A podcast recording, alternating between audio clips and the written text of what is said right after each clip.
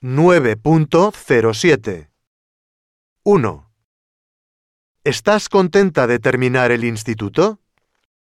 Tengo sentimientos mezclados al terminar el instituto. Estoy muy contenta aquí, porque tengo un montón de amigos y el ambiente es fantástico. Al mismo tiempo, estoy harta de las reglas y los exámenes. Y el último año en el instituto es bastante estresante y tienes mucha presión. Sin duda, voy a echar de menos a mis compañeros de clase. Pero estoy segura de que vamos a seguir en contacto. 2. ¿Qué te gustaría hacer el año que viene? Mm, no sé exactamente lo que quiero hacer el año que viene, pero creo que seguiré estudiando. Mis padres quieren que vaya a la universidad y pienso que tienen razón. En mi opinión, es importante estar bien cualificado, porque a la hora de encontrar trabajo tendrás más opciones. 3. ¿Qué te gustaría estudiar?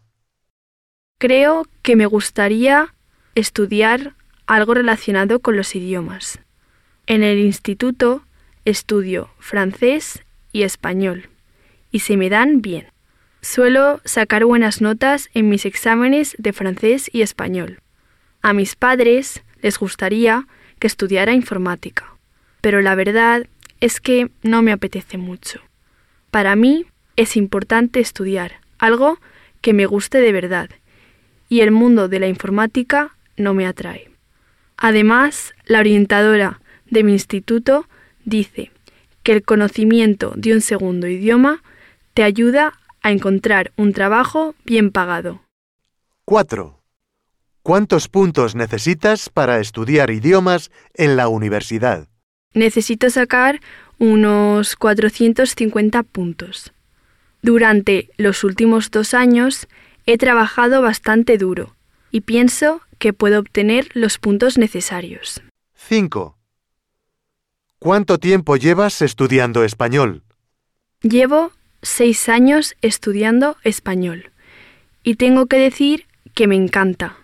Me interesa mucho la vida y la cultura española y creo que los españoles son muy simpáticos.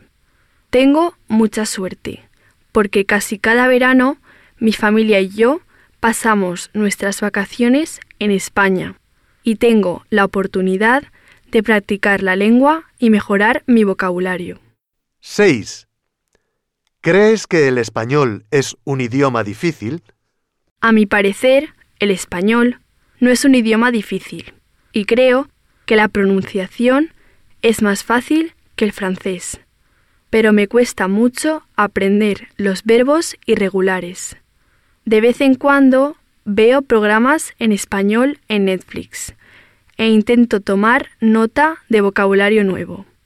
Acabo de terminar de ver la serie La Casa de Papel. Es una serie de Netflix que trata de un grupo de ladrones que planea un robo en el Museo de la Fábrica Nacional de Moneda y Timbre. Hubo cosas que no entendí del todo, pero disfruté mucho y sin duda aprendí muchas palabras nuevas.